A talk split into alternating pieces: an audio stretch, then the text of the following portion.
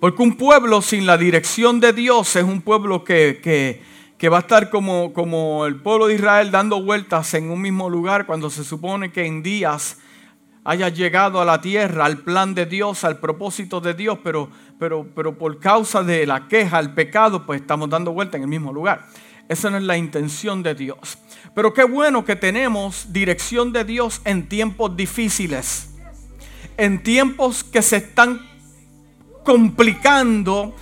Tal vez usted no lo ha visto porque no ha llegado al patio de su casa, no ha llegado al garaje de su casa, pero hay cristianos en estos tiempos que están sufriendo persecución, están sufriendo por causa del Evangelio, lo que usted nunca ha sufrido, tal vez una galletada por causa del Evangelio, una patada, que te maten un hijo, eh, que te crucifiquen una hija, que te violen una hija por causa del Evangelio. Usted no lo ha sufrido. Usted no lo sabe porque no ha llegado al patio de su casa, al garaje de su casa.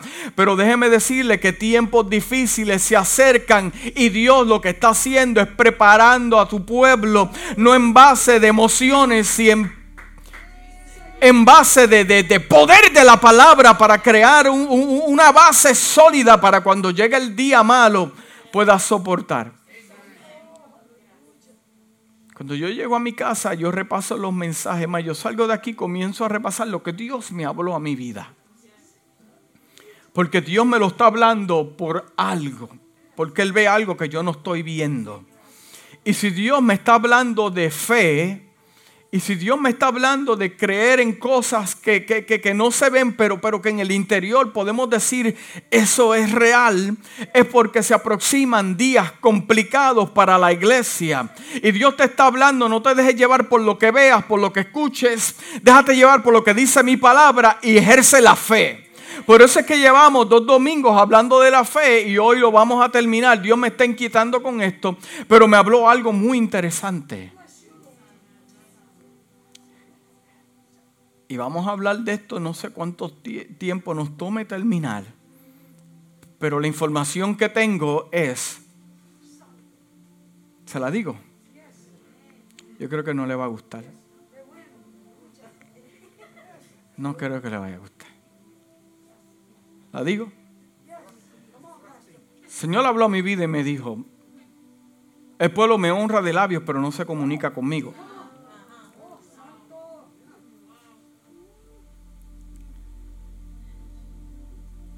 Mi pueblo no está orando.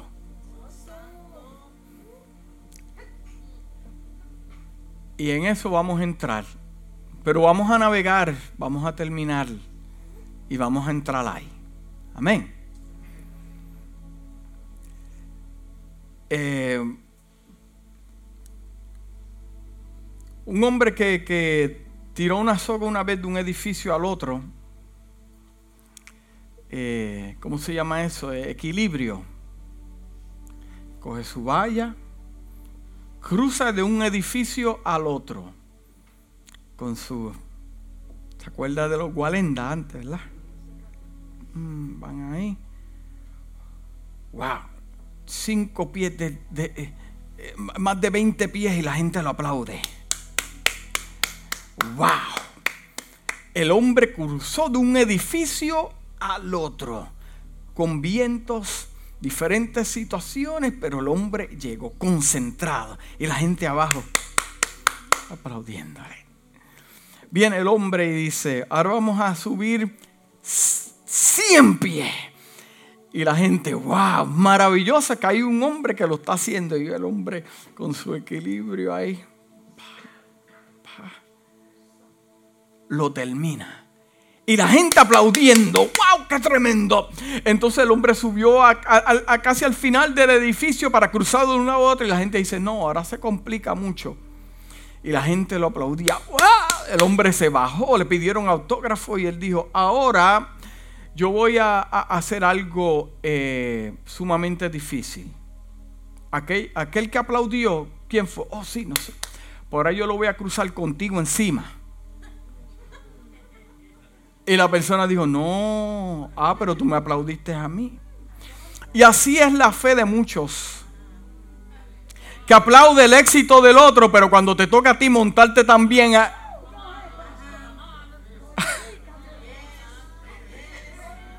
Te gusta celebrar la fe de tu esposa cuando no creíste, pero yo dijo, yo lo veo y comienzan a marchar. Pero cuando te, te tocó parte con ella y...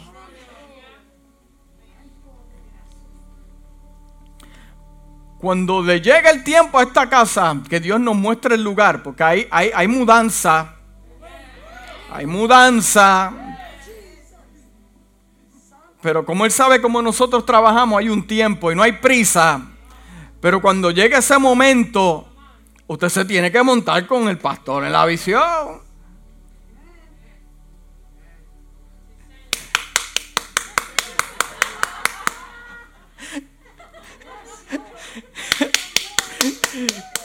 No, yo no. Ah.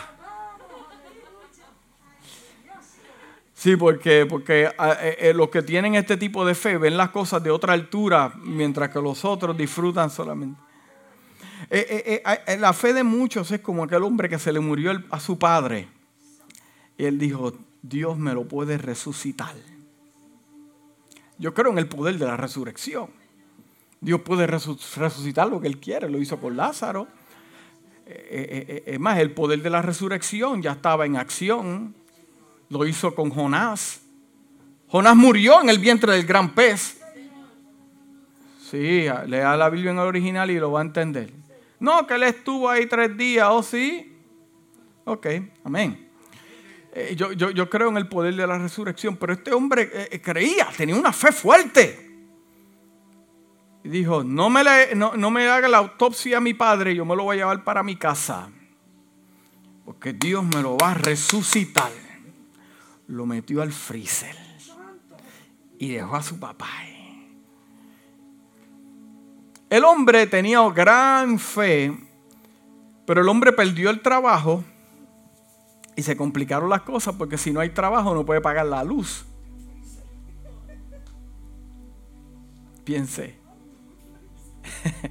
y si no hay luz, o sea, tenía fe hasta que el, el mal olor traspasó al freezer. Dijo, no, este hombre hay que enterrarlo. ¿Por qué? Porque eh, eh, eh, invertir en fe, invertir nuestra fe en cosas que no son la voluntad de Dios, no funcionan. No funcionan. Yo tenía fe que ese trabajo era para mí y no llegó.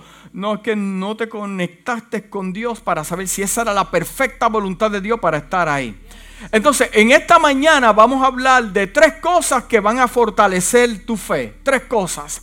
Y en la tercera es el mensaje que Dios me dio para la casa y lo que vamos a desarrollar por varios domingos. Es necesario en estos tiempos. Dice el libro de Santiago, capítulo 5, versículo 13 al 16. ¿Está alguno entre vosotros afligido? Haga oración. ¿Está entre vosotros afligido? Haga oración. Aquí eh, eh, el hermano Santiago te da eh, la solución para cuando estés afligido o afligida. Hmm, haga oración. Dice, ¿está alguno alegre? Cante alabanzas. ¿Está alguno enfermo entre vosotros? llame a los ancianos de la iglesia y oren por él, ungiéndole con aceite en el nombre del Señor. Y la oración de fe, mm, la oración de fe, diga oración de fe, salvará al enfermo y el Señor lo levantará. ¿Quién lo levantará? Y si hubiese cometido pecados, le serán perdonados. Confesaos vuestras ofensas unos a otros y orar uno por, por, otros para que seáis sanados. La oración eficaz del justo puede mucho. Lo que me, lo que me llama la atención de este versículo son dos cosas. La oración y la fe. Hemos aprendido que para yo poder aplicar una acción y ser efectivo, yo tengo que entender y comprender lo que estoy haciendo, para qué trabaja, para qué funciona. Una herramienta que usted esté bastante familiarizada con ella será una herramienta que será eficaz y podrá terminar el proyecto. Amén. Entonces, desde ese punto de vista, entendiendo bien claro que conociendo la palabra del Señor, escuchando la palabra del Señor, fortalece mi fe. Pero la fe sin obras es muerta. Pero me encanta como el autor del libro de Santiago me, me habla que la oración de fe, la oración de fe salvará al enfermo. Entonces, puede ser posible que yo ore sin fe. Piensa en eso. Sí, porque una oración sin fe es una oración de quejas. Una oración sin fe es reclamarle a Dios. Una oración sin fe es una oración donde hay un desesperamiento total cuando Dios te ha dicho, tranquilo, tranquila, yo tengo control de eso. ¿Estamos aquí? El capítulo 11 de Hebreo nos dice que es la verdadera fe. Yo quiero que usted me escuche lo que leemos esto. Es pues la fe, la sustancia, la certeza, la garantía firme nos habla de seguridad de las cosas que se esperan. La prueba convincente de lo que no se ve. Yo no lo veo, pero estoy convencido. Hay personas que tampoco lo tienen que ver para estar convencidos.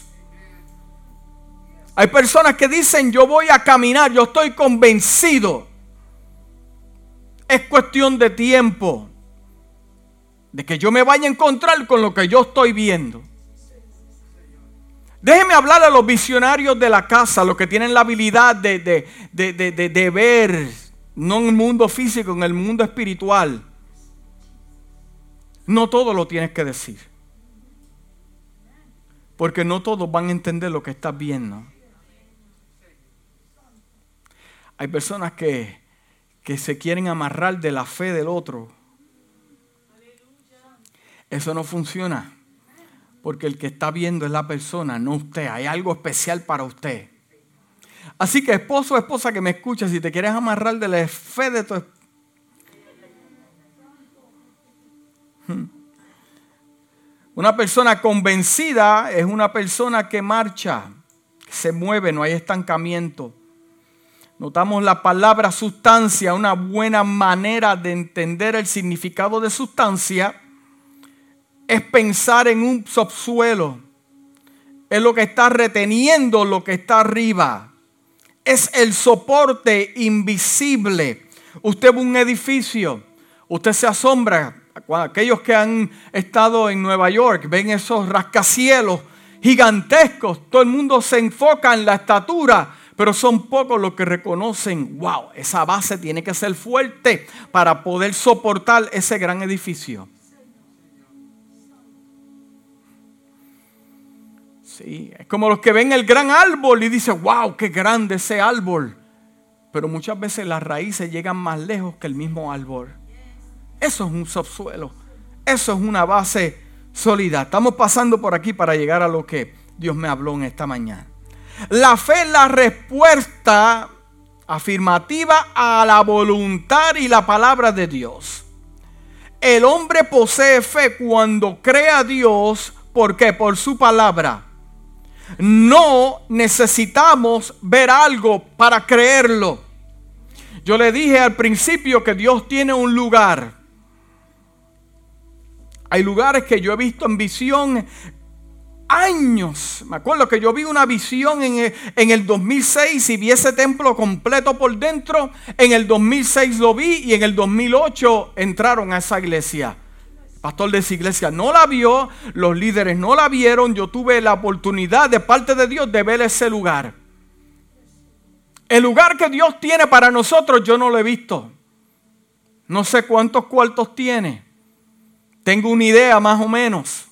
Yo estoy convencido que el lugar está. No sé cuán distancia posiblemente estén del Tona, pero amén. no, no, no. Hay unos que sudaron ahí, ay, en serio, me lo complica ahora este hombre, Pastor Was Cooking. Pero de que estoy claro de que de que ya Dios lo tiene, claro que sí. Claro que sí. Sí, porque Dios no deja eh, diseños a mitad. Como nosotros pensamos que Dios no... La buena obra que Él comenzó es la que Él la va a terminar. Entonces, como Él la va a terminar, Él paga el bill, son asuntos de Él, ya usted sabe. Mm. Eh, eh, es que pelear nuestras batallas día a día sin fe es receta para desastre. Cada uno de nosotros que está en este lugar tiene una palabra de parte de Dios. A mí, yo no tengo ninguna. Ah, pues, pues, pues, vamos a arreglar eso. Porque se supone que usted tenga un propósito con Dios. Todos hablamos de la vida de David. Oh, David tumbó al gigante. David tumbó a Goliat, le dio una pedra en el centro de la frente, una, pum, lo achocó, después cogió la espada, le cortó la cabeza. Cogió la cabeza y se la mostró a los filisteos, la alzó, se llevó la espada.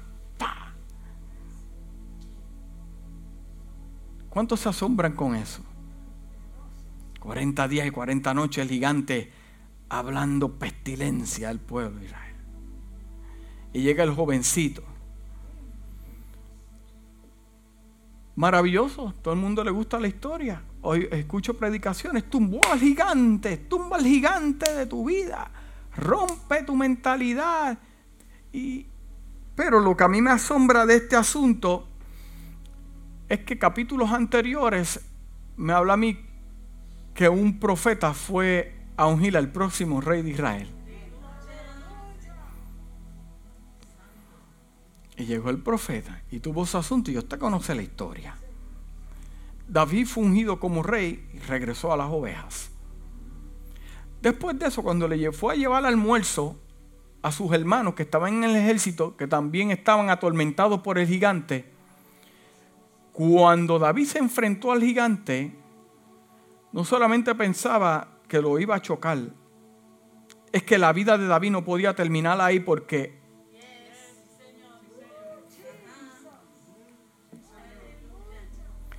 porque él tuvo la visita del profeta y cuando el profeta llegaba a la aldea o llegaba al pueblo, la gente se atormentaba, sí, porque quieren escuchar, Dios te tiene un carro, una casa, mm, espérate, ¿qué tú traíste? ¿Noticias buenas o noticias malas?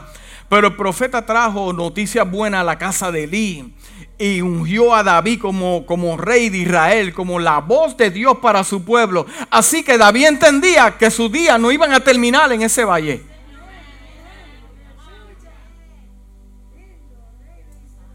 Eso es un tipo de fe de que usted sabe y está seguro de que cuando usted se enfrenta a su problema, Dios me habló que había un plan. O sea, mi vida no puede terminar en esto. Yo tengo una enfermedad, pero Dios a mí me prometió que yo iba a ver.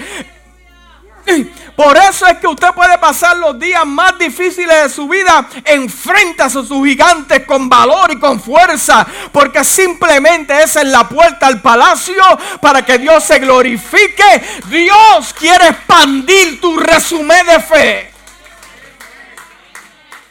Cristiano sin resumen. Tengo un trabajo y. give me your resume. ¿Verdad que sí? Lo tienen que estar updating cada cierto tiempo. Resumen. Ajá, wow. En un año, 15 trabajos. Wow. No, es que yo soy freelancer. Cuando uno es un hombre y una mujer de fe, tiene un resumen de fe, que es tu carta de presentación. You know what I mean? So, cuando David cogió aquella piedra, dijo, yo estoy celebrando que este es simplemente el principio de lo que Dios me habló. Porque yo tengo que pasar por ahí. Hay cosas que tienes que pasar que Dios no te las va a remover, coge la piedra. ¿Por qué no coges la piedra? ¿A qué le tienes miedo? Si Dios te habló. Y lo que Dios te habló se tiene que cumplir. Lo que Dios te habló profético, Dios lo va a cumplir.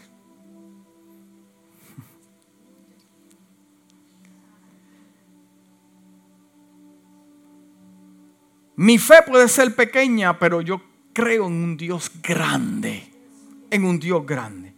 Mateo capítulo 17, versículo 20 dice que si tuviese fe como un grano de mostaza, le puedes decir a ese monte, pásate de aquí para allá y él pasará.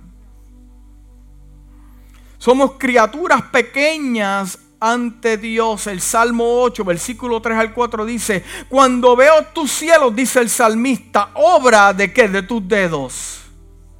Los cielos no lo hizo la NASA, ni los científicos, ni los presidentes. Los cielos lo hizo Dios. Y cuando el salmista ve eso y compara la gloria del Señor y ve algo imposible hecho posible, mira lo que dice el salmista. Cuando veo tus cielos, la obra de tus dedos, la luna, las estrellas que tú formaste. A veces salgo con mi esposa a pasear los perros. Y cuando el cielo está bien clarito, yo miro las estrellas. Y miro, las miro cada una y digo, wow, increíble como hay miles y millones de estrellas. La Biblia me dice que cada una tiene un nombre. Se lo puso Dios. Él las conoce, Él las colocó. Él hizo el sol, Él hizo la luna. Entiendo que es algo imposible para el hombre crear. ¿Está entendiendo esto? dice la Biblia. ¿Qué es el hombre para que tengas de él memoria? Y el Hijo del Hombre para que lo visites. Así somos pequeños, pequeños en nuestra fe. El apóstol Pablo se consideraba el más pequeño de los apóstoles inclusive es poner una fe pequeña en un Dios grande. El Salmo 24, versículo 10 dice, Él es el Rey de gloria. El Salmo 77, versículo 13 dice, oh Dios, tú eres santo en tus acciones. ¿Qué Dios hay tan grande como tú? Iglesia, escúcheme bien esta mañana. Que no miremos lo grande de nuestro problema, sino al Dios grande que vence cualquier problema. Hoy quiero decirte que no se trata de, la grandeza de tu fe, sino de la grandeza de tu Dios. Porque tal vez tú no tengas fuerza para decir, yo tengo, es, que no tengo fe, yo he tratado, pero me he cansado. Pero, pero, pero entonces cambia la mirada de lo que tú puedes dar y la mirada ponla en lo que Dios puede darte lo que Dios puede darte. Hmm. De ese Dios que es fiel a sus promesas. Segunda de Timoteo, capítulo 2, versículo 12 al 14 dice, si sufrimos también, reinaremos con Él. Si le negamos, Él también nos negará. Si fuésemos infieles, Él permanece ¿qué? Fiel. Porque Él no puede negarse a sí mismo. Y él mismo dice, yo estaré con ustedes todos los días hasta el fin del mundo. So, cuando yo me enfrento a mis problemas, yo tengo que tener la mentalidad como la de David. Yo me voy a enfrentar, pero hay una palabra profética en mi vida que mi capítulo no termina ahí. Mi enfermedad no determina mi vida. Dios tiene mis días contados. El problema que yo tenga en mi casa matrimonial, solo Dios lo puede arreglar. Dios me prometió cosas para mí, para mi familia, o por lo tanto yo permanezco fiel creyendo. ¿Me está entendiendo? Fe que mueve montañas. Hmm. La fe que mueve montañas se fortalece por medio de qué? Primero, la paciencia. ¿Cuántos son pacientes en este lugar? Yo no quiero ni abrir los ojos.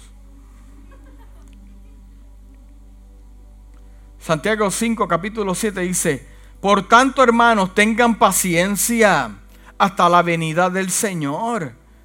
¿Cuántos son pacientes esperando al Señor? ¿Cuántos están pacientes esperando al Señor? Pero tú sabes de cuándo yo estoy escuchando que el Señor viene y no viene. Bueno, porque está esperando que cambies. No, hacer otro tema ya, como que sacar. Paciencia, paciencia. Del griego, la palabra para paciencia es macrotumia. No lo repita. Significa capaz de sufrir mucho lento para enojarse. Capaz de sufrir mucho. Ahora yo entiendo que Jesús dijo, en el mundo tendréis aflicción, pero entiende que yo he vencido al mundo.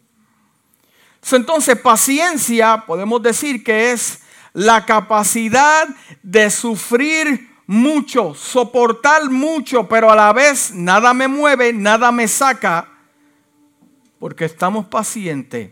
La paciencia es la actitud que lleva al ser humano a poder soportar contratiempos, dificultades, para conseguir algo bueno. La consistencia.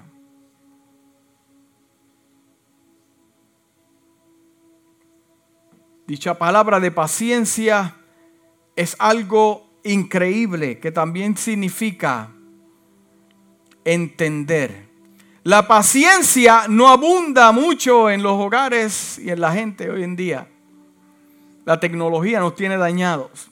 La paciencia es poderosa, diga poderosa.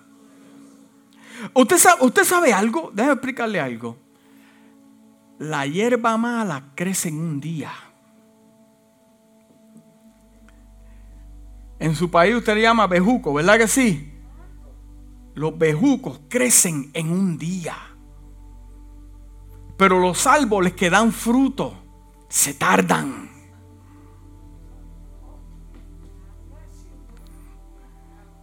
The weeds crecen así. Pero yo no recorté la grama los otros días y todo lo lleno de weeds. Pero los árboles que dan fruto se tardan. Por eso en que en medio de lo que pasa en tu vida, en tu casa, a tu alrededor, usted se tiene que mantener tranquilo, porque la falsa de paciencia le está diciendo a Dios, I don't trust you, como hablamos los otros días. También sucede en el plano espiritual, por medio de la espera y las pruebas. Dios forma un cristiano paciente el Señor nos dio el ejemplo en el Getsemaní. Dice en el libro de Santiago capítulo 5 versículo 7, miren cómo espera el agricultor a que la tierra dé su precioso fruto. Él siembra y él espera a que dé su precioso fruto y con paciencia aguarda las temporadas de lluvia. No tiene control sobre el clima. Tiene que esperar para ver los resultados. Trabaja duro mientras espera. ¿Cuántos están esperando algo? ¿Cuántos se cansaron de esperar? Yo me acuerdo que yo estaba pintando mi casa una vez.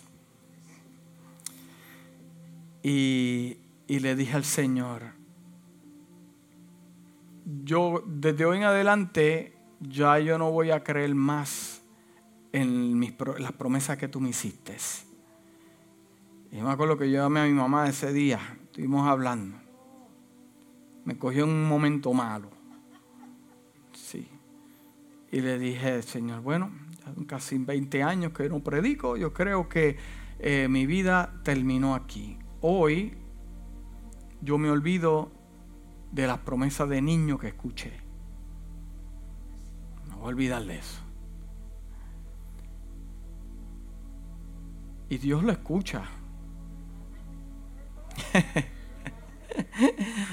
Dios lo escucha. Porque en ese año yo tuve que dejar todo para seguir al Señor. Se abrió la puerta. Eh, mi paciencia había terminado, sí, porque detrás de la cabeza de uno, uno pasa diferentes situaciones, pero, pero como que hay algo que te hace recordar de que tú eres más de lo que eres ahora, de lo que te espera algo poderoso. Porque, porque yo quiero que usted entienda que cuando usted invierte su fe, eh, nada se logra fácil. En el mundo espiritual nada se logra fácil. ¿Usted sabe lo que se logra fácil? El fracaso. Es fácil ceder a la, tentación y, y, tener un fracaso. ¿Verdad que es fácil? Súper fácil. Eso es lo más fácil que hay. Pero irte de rodillas cuando te sientes tentado tentada y pelear tu batalla, eso no es fácil. Es fácil abrir tu boca y, y ofender a cualquiera. Es difícil aplicar la sabiduría y cuidar las palabras. Eso no es fácil. Es fácil ver a tu hijo enfermo y decir, ya yo me rendí, molestarte con Dios, no voy más a la iglesia, no me llamen los hermanos, pastor, no te atrevas a llamarme. Eso es, eso es lo más fácil que existe. Ahora, lo más difícil es creer que Dios te puede levantar a tu hijo cuando lo ves empeorando todos los días. ¿Ah? La Biblia me dice que el camino que lleva a la perdición es ancho y grande y todos van por ahí. Pero el camino que lleva a la vida eterna es estrecho. El caminar de fe no es fácil, te lo estoy diciendo, no es fácil. Es más, no está diseñado para que sea fácil. Es creer en algo que tú no has visto. ¿Cuántos han visto algo en lo espiritual y después lo ven en lo físico? ¿Habrá alguien aquí que tenga esa capacidad? Que, lo vea. Eh, el fracaso es fácil. El quedarte en tu casa un domingo arropado viendo ahí Netflix. Es fácil, pero vestirte y prepararte para adorar al Señor la carne se te opone, el perro se molesta, llegan los familiares, no te visitan ni los lunes ni los martes, llegan el domingo. Es fácil, es fácil. Lo que pasa es, pastor, que me llego. Mira, en mi casa le daban la llave. Aquí está la llave. ¿Qué nevera? Eh, no me como mucho el pan, pero quédate ahí. Sí. Es que, es que Dios no te va a pedir nada que no te cueste. ¿Cómo lograr ser paciente? Eh, acuérdese que Dios ha sido paciente con usted también. Dios ha sido bien paciente contigo. Dios ha sido bien paciente, te está dando break. Dios conmigo fue sumamente paciente. Uf, wow. Es más, usted no dice ni gloria a Dios ni aleluya porque está pensando, está contando. Está contando. Entonces, ¿por qué no podemos ser pacientes con Dios y con la gente? Porque la paciencia va de ambos lados. Dios está siendo paciente contigo, te está transformando día a día se fueron los amenes, pero seguimos por aquí, tenemos que cruzar por aquí. Eh, eh, eh, recuerde lo paciente que Dios con nosotros, que toda obra obra para bien para aquellos que aman a Dios y tienen propósito. Pon tus ojos en el futuro, en lo eterno que Dios te habló. usa la paciencia como medio de adoración. La paciencia es un mandato, a la vez es un don del Espíritu de Dios. La presencia revela tres cosas. Acuérdate que te estoy dando tres herramientas para que puedas mantener tu fe. ¿Ok? La paciencia revela tres cosas. Primero, tu carácter. Segundo, tu madurez. Y tercero, tu nivel de fe. La paciencia revela primero tu carácter, segundo tu madurez y tercero tu nivel de fe. Así que cuando te sientes que tu paciencia, mi paciencia se me está acabando.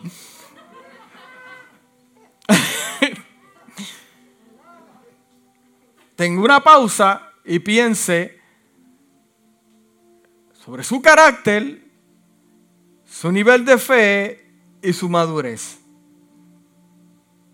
Un cristiano corre la carrera pacientemente, perseverando a través de las dificultades.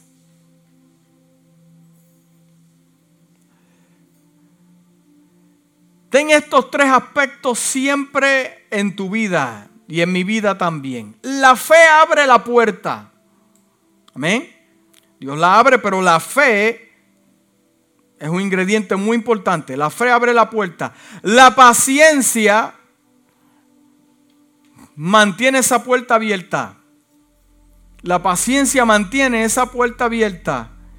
Y la perseverancia para continuar. Perseverancia. El libro de Santiago capítulo 5 versículo 10 al 11 dice, hermanos tomen como ejemplo de sufrimiento y de paciencia a los profetas que hablaron en el nombre del Señor en verdad considerándonos dichosos a los que perseveraron.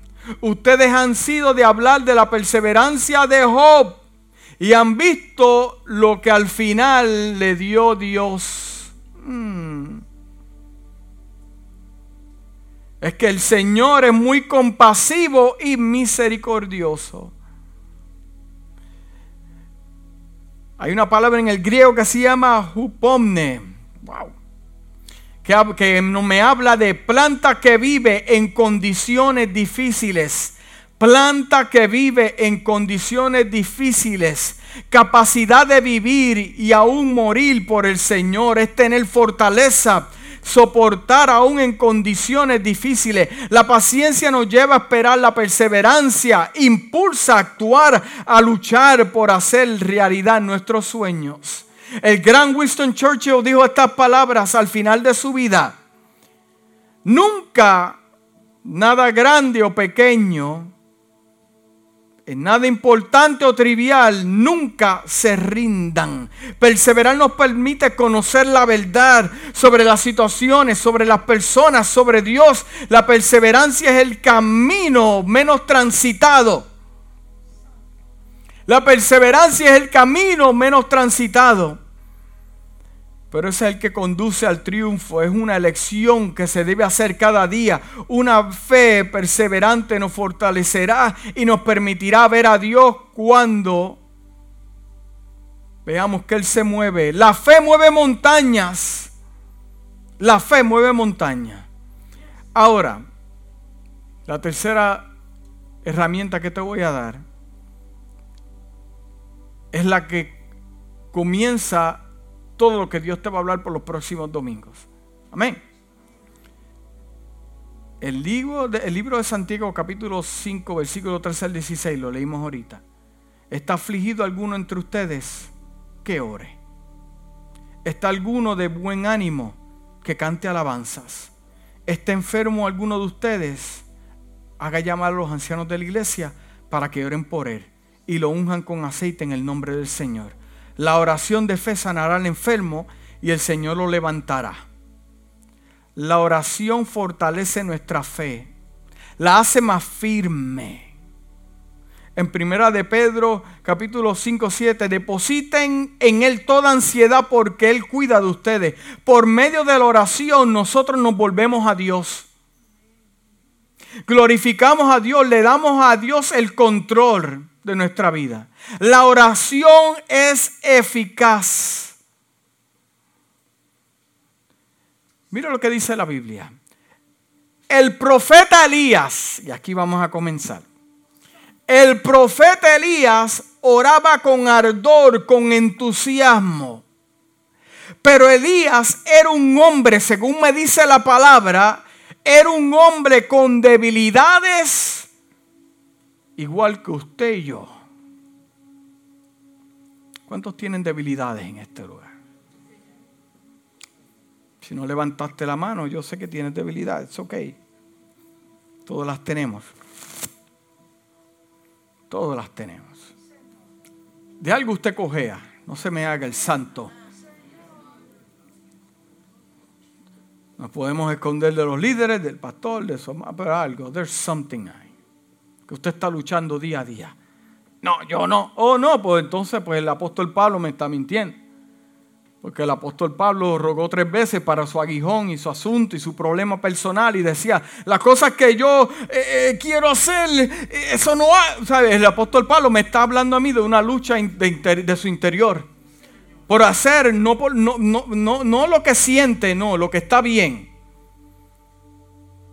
Lo que está bien. Y el profeta Elías, un profeta poderoso considerado uno de los más grandes profetas del pueblo de Israel. Es más, inclusive a Jesús lo, relacionan con Elías. Llegaba Elías, se iba el cucarachero. Lo respetaban. Mm, ¿Qué clase de palabra profética tenía ese hombre? Bueno, ese hombre eh, eh, oró a Dios y cayó fuego del cielo y quemó el holocausto delante de los profetas de Baal y los cogió y los cortó la cabeza a los 400 delante de todo el pueblo.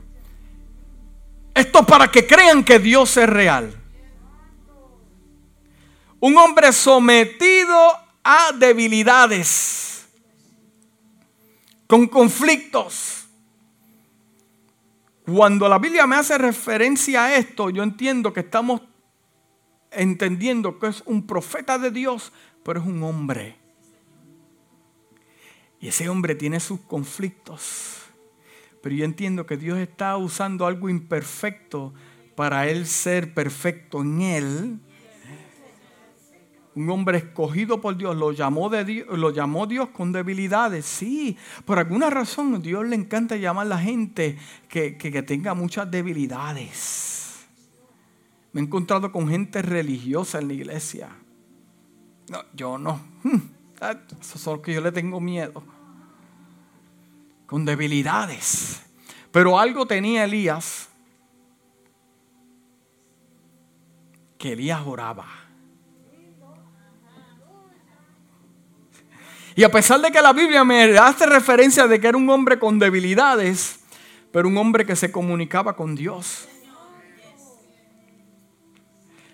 No era profeta de título,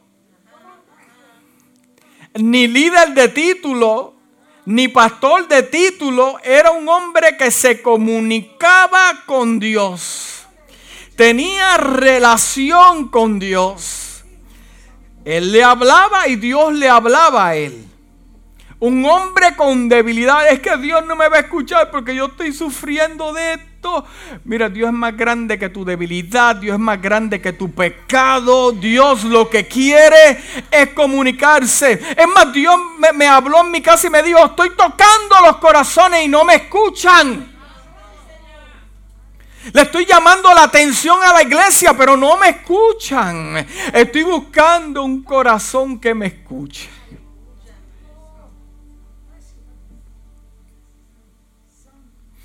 Un hombre sometido a debilidades, escogido por Dios para algo poderoso. Tenía muchos problemas. El hermano Elías no era fácil. Pero el hermano Elías estaba en el tiempo perfecto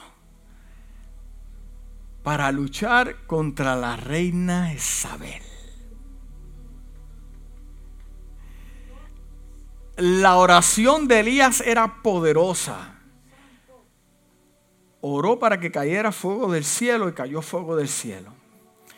La oración, la comunicación de Elías con Dios era tan poderoso que, que eh, eh, eh, Elías oró para que no lloviera y no llovió.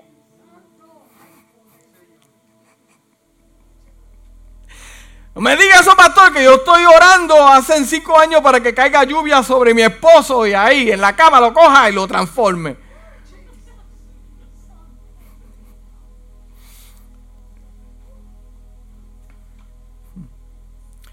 En Primera de Reyes, capítulo 17, versículo 1, dice, ahora bien Elías, el de Tisbe, de Galar, fue a decirle a Acab, hmm, Acab da un dolor de cabeza, tan cierto como vive el Señor Dios de Israel, a quien yo sirvo, hmm, yo soy su siervo. O sea, eh, eh, llegué ante ti porque como yo soy su siervo, yo tengo la habilidad de escuchar porque a pesar de mis debilidades y mi conflicto, eh, Él me envía a los lugares.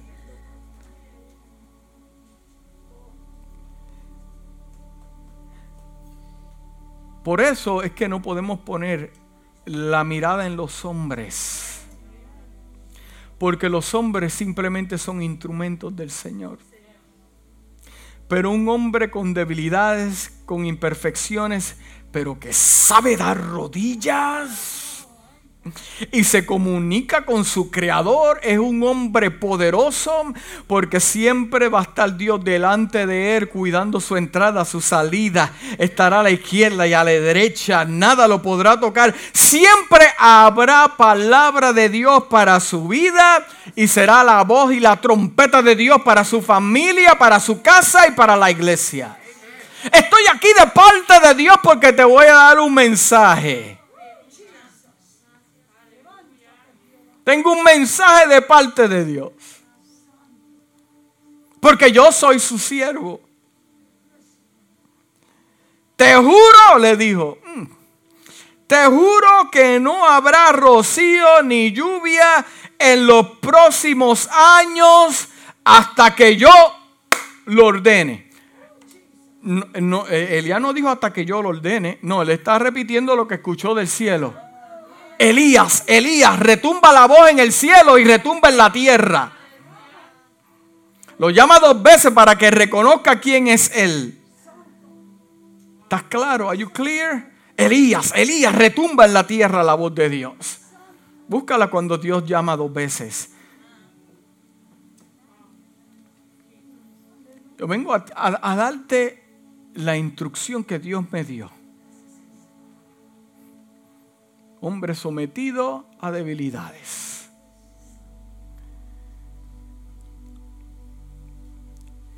Imagínese en su casa que usted ve ese jovencito,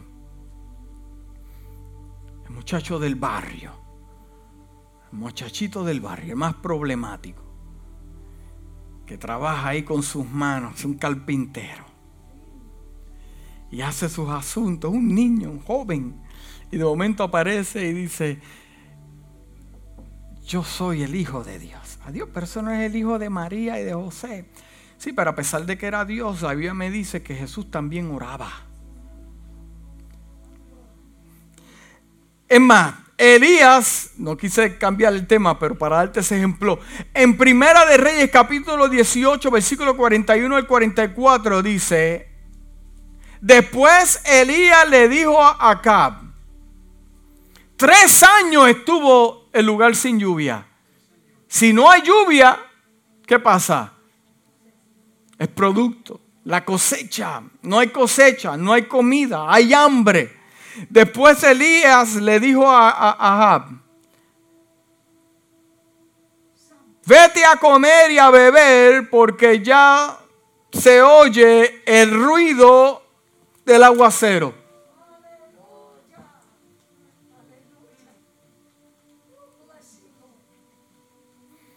Sí, porque eh, las personas que son de fe y tienen comunicación con Dios, es que la oración sin fe no... Pero aquellas personas que tienen la capacidad de escuchar, vas a hablar un vocabulario que... Vas a hablar unas cosas que te van a mirar como que estás loco. No, no, es que está conectado con el Espíritu de Dios y está dando directrices.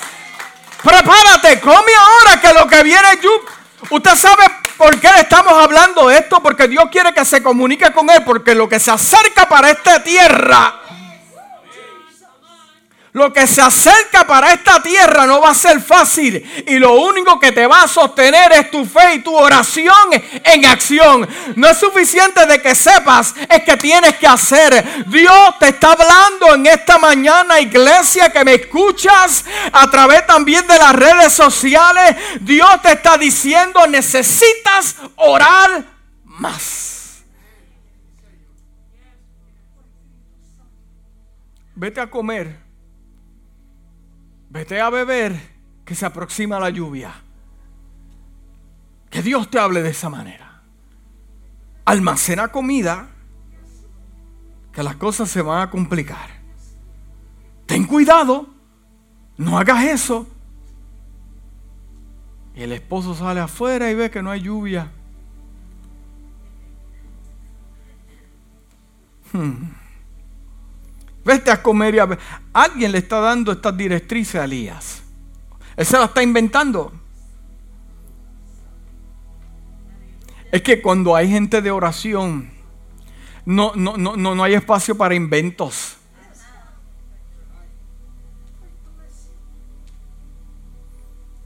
Cuando hay una persona, un profeta de Dios que se comunica con Dios, Mira, dice la palabra del Señor que ninguna de las profecías que Dios Samuel cayó en tierra seca, todas se cumplieron. Porque estamos hablando de gente que se comunica con Dios. Viene lluvia. Dígale que está a su lado, viene lluvia. Así que Agab se fue a comer y a beber, fue obediente. Elías subió a lo alto del monte, al alto del monte Carmelo, y allí se que se arrodilló. Metió su cabeza sobre las rodillas. En el suelo. Se apoyó su cara entre sus rodillas y después le dijo a su ayudante, ve y mira hacia el mar. El hombre estaba arrodillado con su cabeza entre sus piernas, pero tenía la capacidad de poder trasladarse al mar. Y le está diciendo a su ayudante, vete y mira lo que yo estoy viendo en el espíritu. Míralo. Y el hombre fue porque está hablando de dos cosas. Una persona que tiene la capacidad de ver en lo espiritual porque se está comunicando con Dios. Y el otro físico que va allá y no ve nada.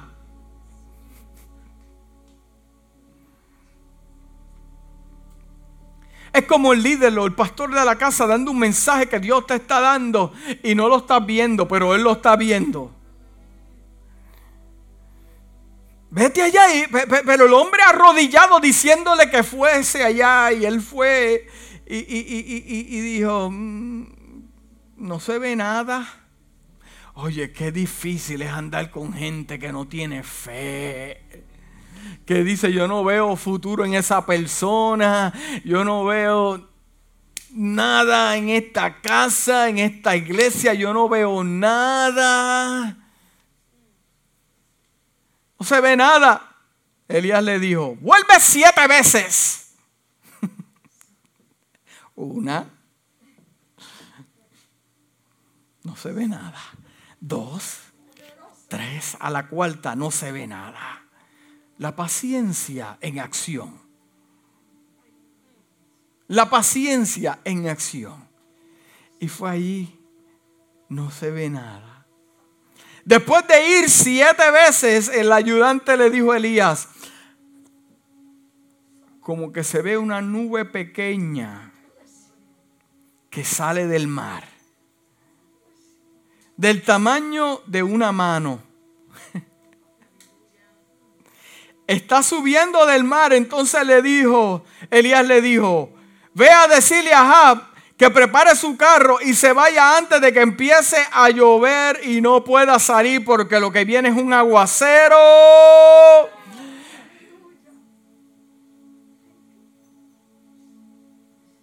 De rodillas él está viendo esto. Mientras que el otro depende de lo que ve Elías para poder ver lo que se está formando en el mar no lo puede ver antes, lo tiene que ver formándose. Mientras que el otro lo está viendo, qué poderoso sería eso en nuestra vida si podemos ver las cosas que pasen antes de que se manifiesten en lo físico. ¿Cómo podemos ver eso cuando nuestra vida de oración se triplifica Un cristiano sin una vida de oración es una vida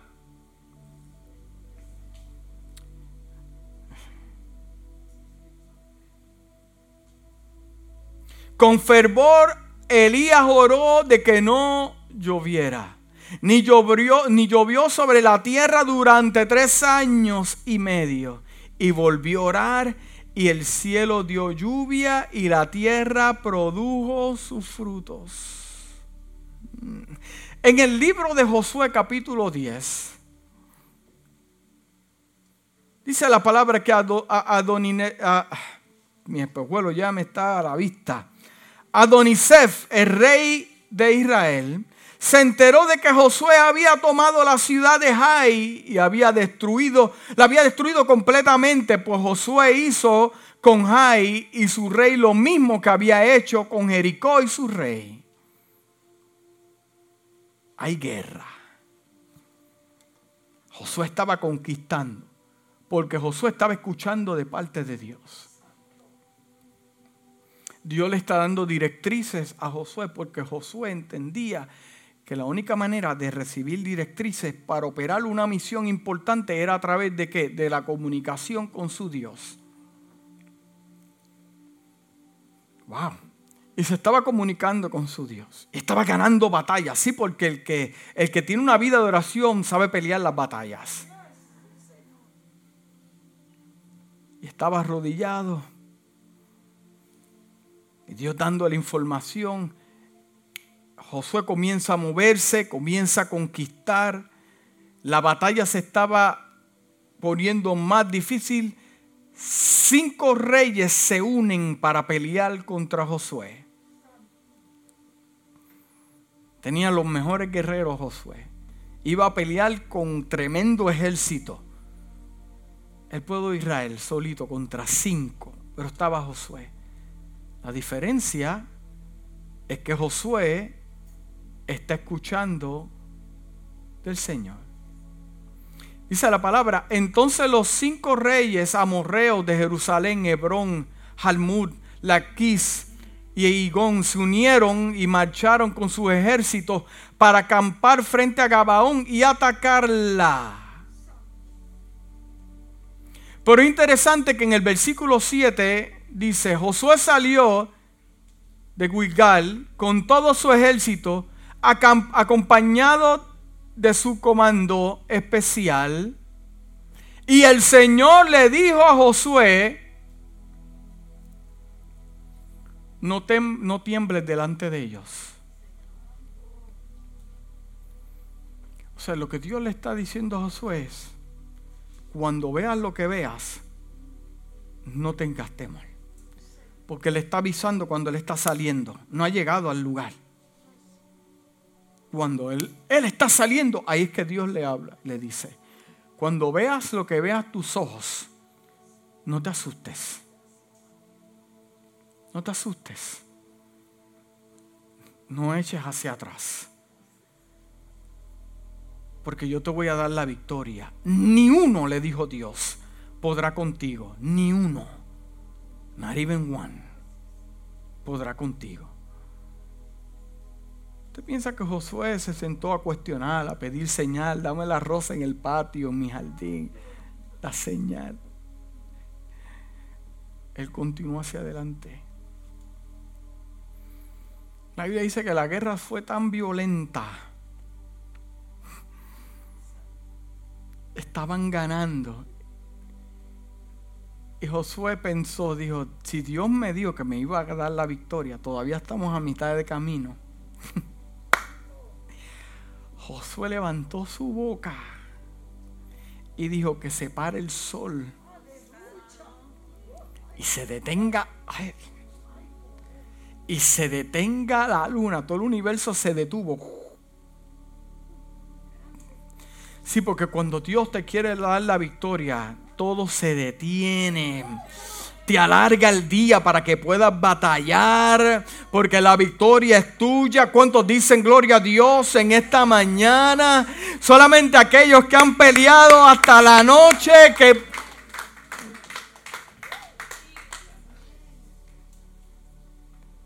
se detuvo el universo. Ese día en que el Señor le entregó a los amorreos en las manos de los israelitas, Josué dijo al Señor en presencia de todo el pueblo, Sol, en presencia de todo el pueblo. Volvemos a lo mismo. Si él sabía que Dios ya le dijo, tú me vas a ni un hombre va a poder contigo, entonces se movió en fe e hizo esta decretación que se detuvo. El mismo principio de David. Si Dios me dijo que me iba a dar la victoria y todavía vamos a mitad de camino, entonces yo voy a pedir algo imposible porque el que me envió es Él, el que hace lo imposible posible y cosecha de donde no siembra. Entonces yo me voy a mover en fe, yo voy a hacer este, wow, eso tu mano, tu, tu fe tiene que estar a otro nivel. El sol detente y la luna se detiene y vamos a acabar con esta gente ahora.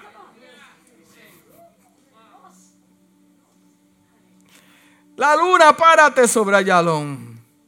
Y dice la palabra en el versículo 13, el sol se detuvo y la luna se paró hasta que Israel se vengó de todos sus adversarios.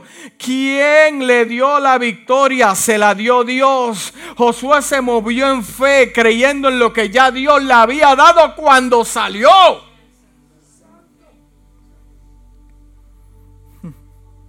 Como está escrito en el libro de Hacer. Y en efecto el sol se detuvo en el cenit y no se movió de allí por casi un día entero. Nunca antes ni después había un día como aquel. ¡Wow! Fue el día en que el Señor, oh my God, obedeció la orden de un ser humano El único que el Señor obedece la voz de un ser humano.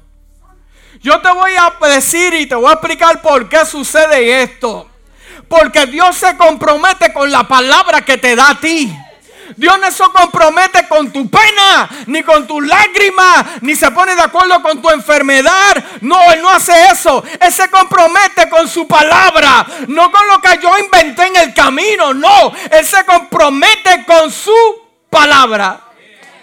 Y si te dijo te voy a dar la victoria, abre tu boca y declara en tu casa, en tu familia, en tu trabajo y que se detenga lo que se tenga que detener y Dios te va a dar la victoria. Hasta el día de hoy los científicos tienen que decir que a la tierra le falta un día porque eso lo marcó con la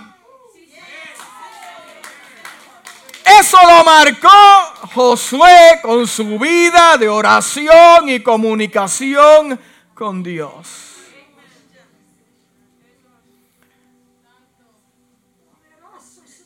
Dios obedeció a la voz de un humano.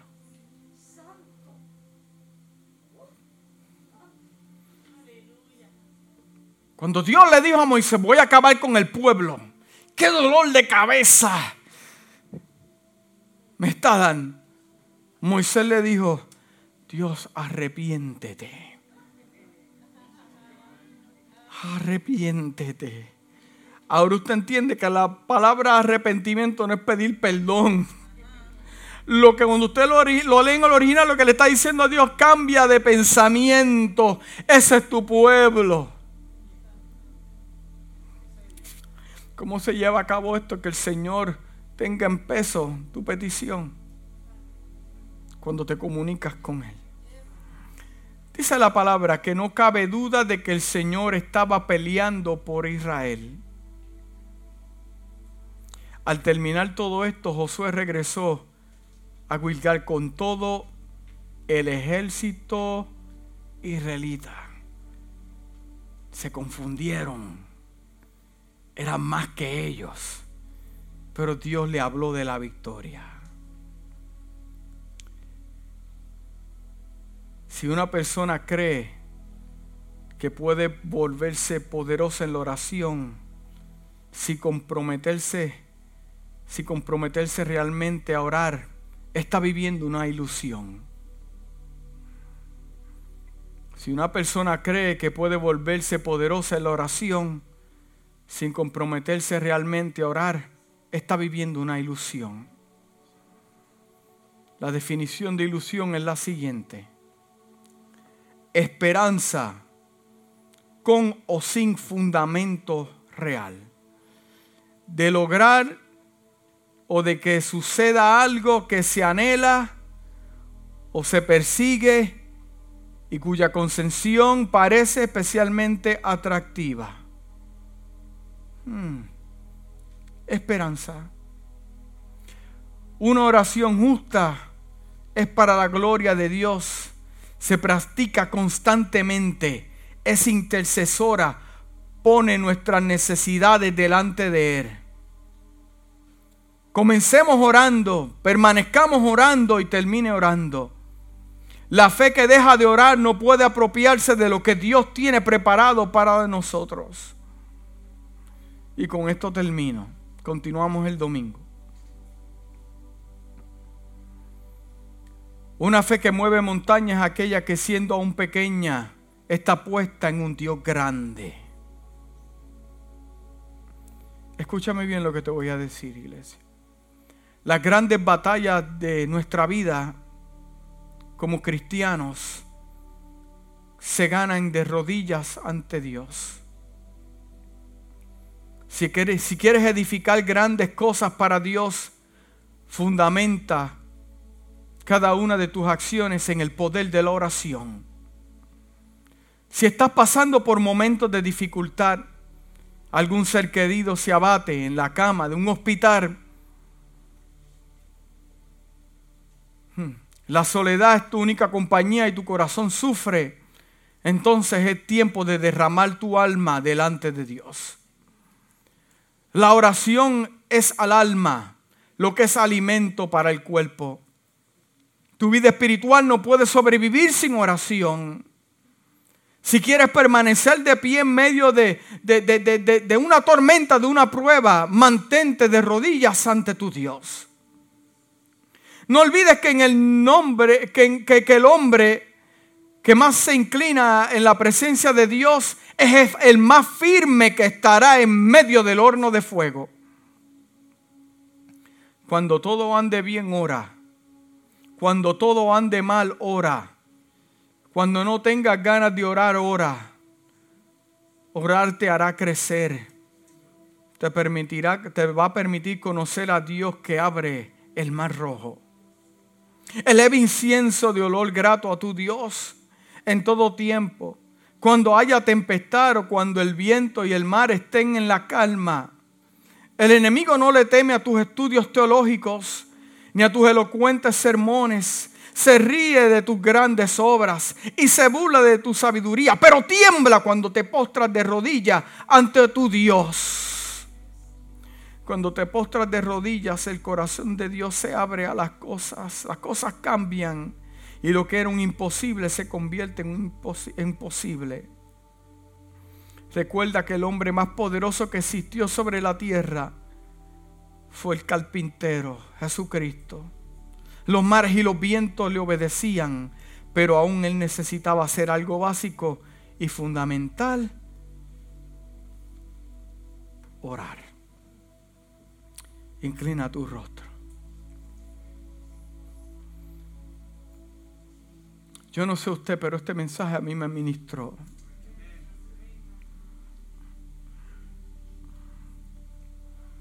Dios está llamando a su pueblo a orar más. Yo vengo a decirte en esta mañana que Dios está reclamando tu comunicación con Él. Él quiere darte directrices, te quiere hablar. En medio de tu sequía eh, te quiere decir que se aproxima lluvia. Te quiere ayudar en tu situación, te quiere, te quiere dar las herramientas necesarias. Yo no sé lo que nos traiga el 2021, no sé ni usted tampoco sabe, todos estamos en la expectativa. Pero si leemos la Biblia, la Biblia nos describe que las cosas no se van a poner mejor.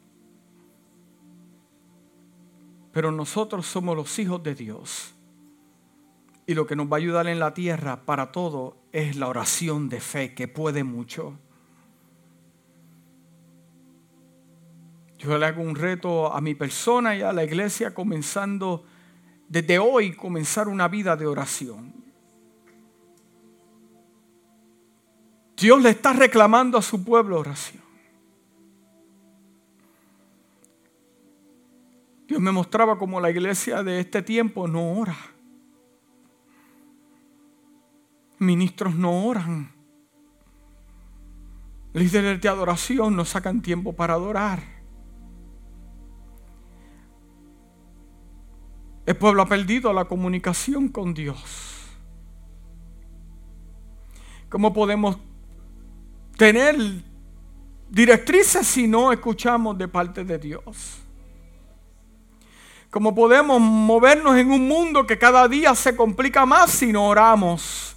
¿Cómo me puedo llamar de que soy un hijo de Dios y no comunicarme con mi Padre?